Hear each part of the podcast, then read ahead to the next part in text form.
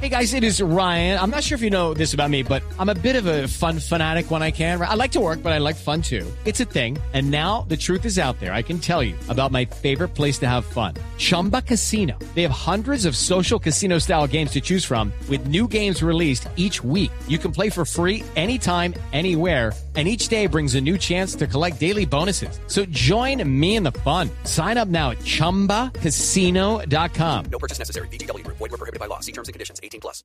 El pasado martes, el mundo se conmovió con las imágenes que todavía hoy nos dan vueltas y nos llevan a lo que significó en su momento una situación muy difícil.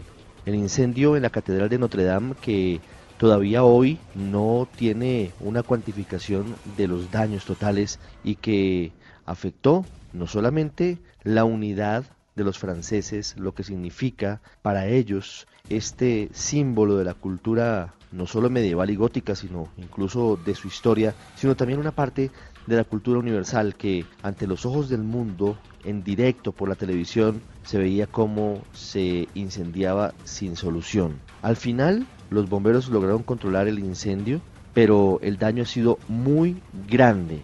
Se han conocido ya algunas cifras que hablan de la posibilidad de que cueste cerca de 500 millones de euros la reparación y tardaría al menos cinco años, al menos esa es la meta del presidente Emmanuel Macron para su reconstrucción. Pero ¿por qué el mundo se conmovió con el incendio en la Catedral de Notre Dame? ¿Por qué vimos las redes sociales inundadas de fotos, de mensajes, de tantos, de tantos elementos de dolor, de tristeza, de nostalgia. Realmente muy pocas veces se ve una reacción de esta forma en todo el planeta, sin distinciones de raza, sin distinciones eh, políticas, de ninguna índole.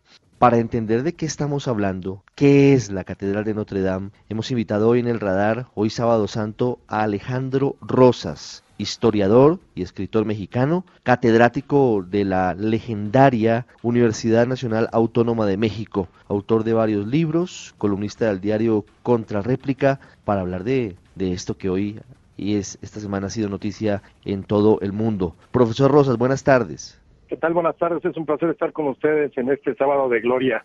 Gracias. Quisiera preguntarle primero por qué se da esta reacción de la humanidad en pleno de, de, dolor, de tristeza, de preocupación, cuando veíamos todos ante las cámaras cómo se consumía por el fuego, por el incendio de la Catedral de Notre Dame?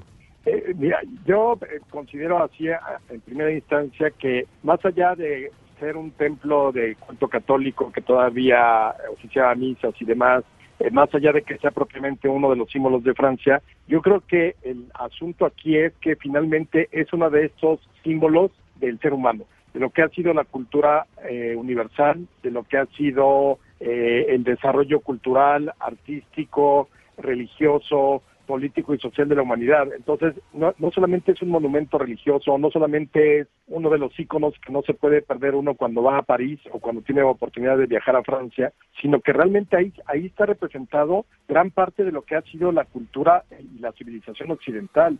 Simplemente pensemos, eh, Notre Dame eh, se consagró en el más o menos en el 1163 de nuestra era. Es decir, eh, tiene casi un milenio de historia, tiene casi un milenio de haber estado ahí. Eh, entonces, han pasado todas las épocas. Por ahí pasaron el, el, Renacimiento y por ahí pasó el Romanticismo y por ahí pasó eh, los poetas y los escritores como Víctor Hugo. Eh, es decir, es un símbolo que si en un momento dado desapareciera la humanidad, representaría a la humanidad. Sí, tal vez yo recuerdo algunos monumentos de la antigüedad como la Biblioteca de Alejandría, que pudieron haber sufrido similar suerte, y hoy tenemos un muy vago recuerdo, pero en su momento fueron eh, símbolos de civilizaciones enteras. No, absolutamente. Bueno, eh, simplemente pensemos nosotros, nosotros que somos latinoamericanos. Eh, cuando empieza la construcción de Notre Dame, al menos aquí en México, ni siquiera la, eh, el gran imperio azteca había surgido. Apenas empezaban los aztecas esta famosa peregrinación eh, que le llevaría 200 años antes de encontrar el lugar donde eh, encontraron el águila devorando a la serpiente, que era la señal para fundar una ciudad, y de ahí nació México Tenochtitlan y de ahí nació el imperio azteca. Pero eso pasó hasta 200 años después de que Notre Dame ya se estaba construyendo. ¿Cuándo llega Colón? 300 años después de que Notre Dame ya se estaba construyendo. De los Estados Unidos ni siquiera había la posibilidad de un sueño cuando en 1163 ya los franceses y la gente que estaba establecida ahí ya estaba construyendo una iglesia gótica, es decir, no estaba descubriendo el fuego, no estaba descubriendo la rueda, ya era una cultura amplia, vasta, y recordemos lo que significaba para, para la época medieval, que muchas veces se dice que era oscurantista y que no pasó nada, al contrario, pasaron muchas cosas, las grandes universidades, toda esta arquitectura eh, gótica, y el hecho de que, que, que fueran construcciones tan altas, y la aguja es el mejor ejemplo, que la intención era tocar a Dios, tocar el cielo, rasgar con esa aguja el cielo para poder estar cerca de Dios. Esa es la intención de, de, todas estas construcciones góticas europeas, que entre más altas era como un símbolo de acercarse más a Dios. Hay varios momentos, profesor, que también han sido difíciles para la Catedral de Notre Dame. Este no es el único, y a todos ha sobrevivido la catedral. La Revolución Francesa, dos guerras mundiales, ha estado siempre ahí y ha superado los problemas, entre otras. Evidentemente ha pasado muchas etapas, pues, estamos hablando casi de un milenio, 850 años, tú, lo mencionabas bien, pasó la Revolución Francesa, eh, sobrevivió a el Renacimiento, porque evidentemente para los renacentistas y toda esta visión donde Dios ya no era lo importante, sino el hombre era el centro de, del universo, eh, de pronto seguramente se cuestionó mucho si valía la pena seguir teniendo Notre Dame ahí y si no mejor cambiarla y si hay modificaciones, si hay mucha información acerca de cómo Notre Dame en muchos momentos sufrió grandes abandonos. Eh, el, fíjate que la aguja no es la primera vez que se viene abajo, sino también en un incendio, me parece, de 1870-71. Eh, en otras ocasiones ha tenido otros incendios también. No, no es esto, digamos que algo inédito en la historia. Sobrevivió a la Primera y a la Segunda Guerra Mundial, a la era napoleónica.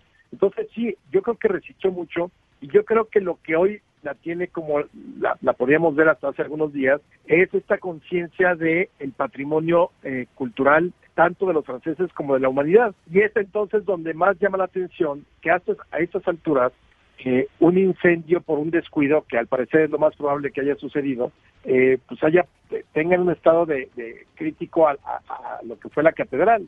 Hoy en el 2019 sabemos ya por la conciencia creada en el, en el, mundo entero lo importante que es cuidar nuestro patrimonio de la humanidad. Eso es fundamental. Pero por, con más razón eh, resulta, más gravoso un incendio a estas alturas. Es decir, con los recursos tecnológicos que tenemos hoy en día, con eh, las computadoras, es decir, con todo este tipo de desarrollo tecnológico y que suceda algo así, quiere decir que el patrimonio siempre puede estar en riesgo. Yo creo que ahí lo importante es eh, prevenir. Antes de pasar a ese punto que me parece muy importante, cómo proteger el patrimonio de la humanidad, yo quisiera que habláramos sobre las gárgolas, sobre el significado y la importancia de esas estatuas en piedra que han sido prácticamente vigilantes, tutelares de la catedral. Sí, efectivamente.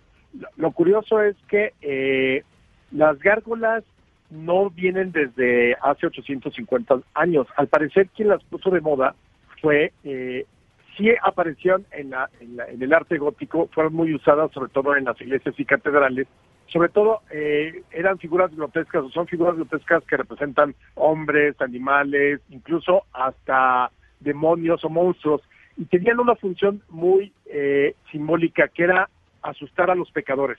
Digamos, ese podría ser como la idea original de las gárgolas. Sin embargo, muchas de las de Notre Dame fueron colocadas hasta el siglo XIX a raíz de la publicación exitosa del libro de Víctor Hugo, Nuestra Señora de París.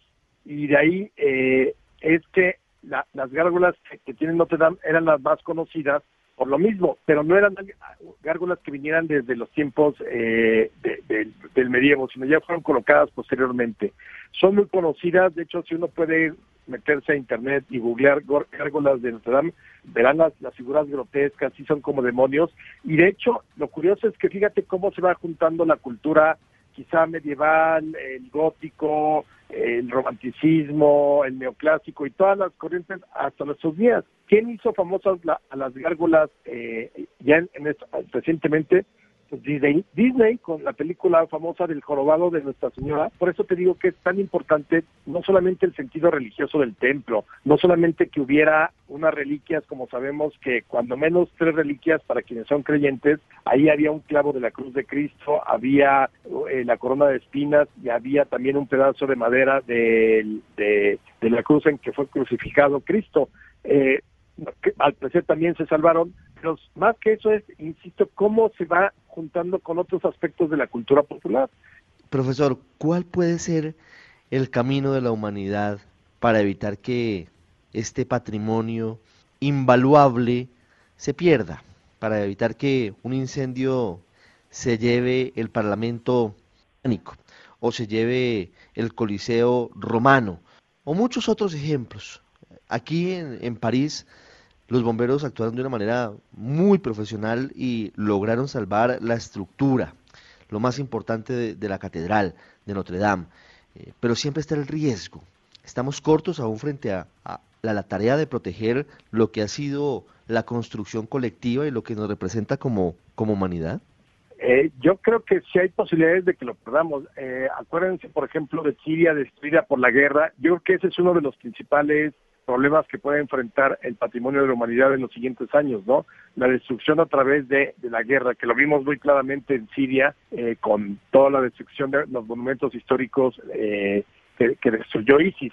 Pero, por otro lado, yo creo que la prevención y sobre todo que los gobiernos, sí, yo sé que hay prioridades, quizá la pobreza en, nuestros países, por ejemplo, la desigualdad en nuestros países, eh, cada país tiene sus propias problemáticas, pero yo creo que sí se debe destinar parte de eh, tus recursos, parte de parte de tu algún porcentaje del producto interno bruto, las inversiones para tener los mejores eh, instrumentos para evitar el deterioro o la destrucción del patrimonio. Respuesta inmediata en los incendios, eh, respuesta inmediata en los terremotos, que finalmente son causas naturales, pero que se puedan evitar. Aquí en México, por ejemplo, hay mucho patrimonio destruido a raíz del terremoto de hace dos años y medio. Entonces, quiere decir que los gobiernos no han invertido realmente lo necesario para la prevención y para responder de inmediato. Yo creo que ahí está, ahí está la manera de, salvaguardar. Y la conciencia, yo creo que también eh, hay que hacer mucha conciencia en nuestras sociedades. Eh, la gente que va a los museos, la gente que va a los monumentos, la gente que sube a las pirámides, la gente que que hace filas para entrar a, los templos. Yo creo que tenemos que ser también muy cuidadosos de lo que hacemos y del comportamiento social en estos lugares. Fuera de eso, yo creo que no se puede hacer nada en especial porque siempre hay la posibilidad de un riesgo. Siempre, eso no va a desaparecer. Pero entre más podamos minimizar esos riesgos, creo que el patrimonio se puede salvar.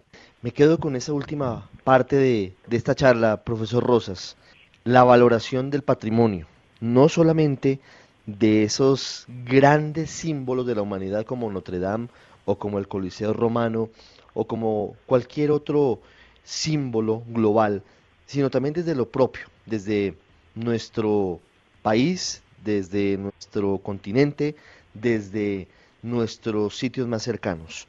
Los museos, las basílicas, las iglesias, tantos, tantos sitios que son patrimonio y que deben ser cuidados. Profesor, gracias por esta charla, muy, muy interesante hoy sábado santo. Al contrario, les mando un saludo eh, allá a todo Colombia y muchas gracias por invitarme a platicar con ustedes.